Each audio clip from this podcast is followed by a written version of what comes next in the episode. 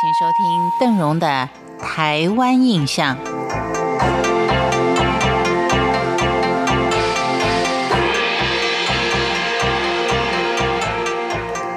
在今天的节目当中呢，我们还是离不开马祖啊，因为邓荣对于马祖的民俗真的是蛮好奇，相信你也跟我一样。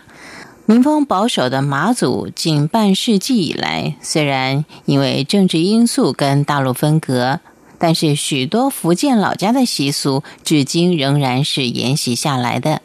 马祖各岛各村都有各个不同的神奇祭典，相当的多，尤其是以农历正月初一到元宵前后最为热闹。像妇女们对于临水夫人的膜拜，马祖人称之为拜娘。元宵节呢，更特别以百迷来酬神。这个百迷呢，可能就要请马祖的朋友来为我们解释一下了。百迷的由来，它是有一段传说的。据说某年的正月，玉皇大帝的第三太子私自下凡，在东海岸边跟讨海人同甘共苦。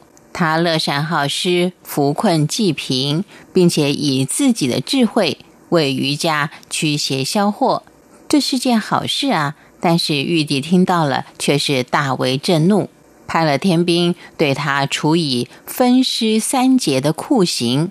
头部一节被扔在黄岐半岛跟马祖列屿岛间的海域，正好被渔民给捞着了，抱回岸上设坛祭祀，尊为海神。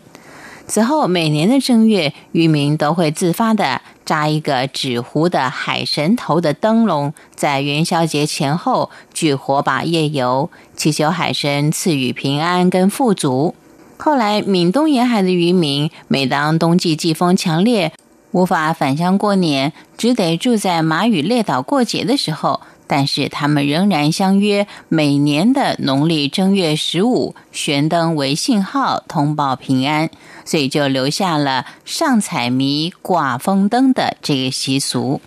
马祖人他除了膜拜故乡或是外来的神奇之外，也会供奉当地的贤人，像北干塘齐村的萧王爷庙里就尊奉了袁忠善。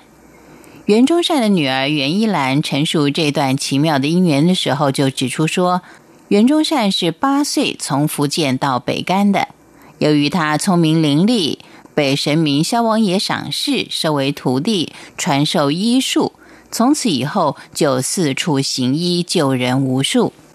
当袁忠善在四十九岁那年接获萧王爷的感应，要他去担任庙里的书记。他把这个讯息透露给家人，并且再三的嘱咐子女，在某月某日绝对不要让病患入门。可是袁一兰忘了这件事。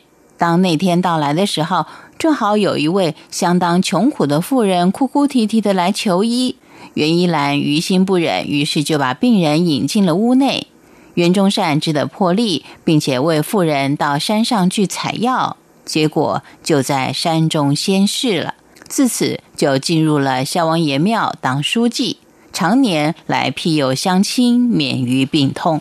在马祖人相当多的习俗当中，以农历正月二十九的奥九节最特殊，也是最受马祖人重视的。因为马祖人唯恐岁数逢到九会带来不吉利。所以，年龄凡是逢九的人都必须过九，以趋吉避凶。这个九还有相当多的分类，其中有明暗之分。凡是九十九到八十九岁的，都是明九，又称之为正九；而岁数逢九的倍数，像是十八、二十七，乃至于八十一岁，就是暗九。马祖人如果今年的岁数逢九出嫁的女儿，除了必须为双亲粥，也就是稀饭过节之外，凡是娘家兄弟、弟妹、姑嫂、亲戚朋友有明酒暗酒岁的，都要照例送粥的，都要送粥的。目的呢，除了为自己，也为大家趋吉避凶。今天为您介绍的是马祖的习俗，我是邓荣，台湾印象，我们下回见。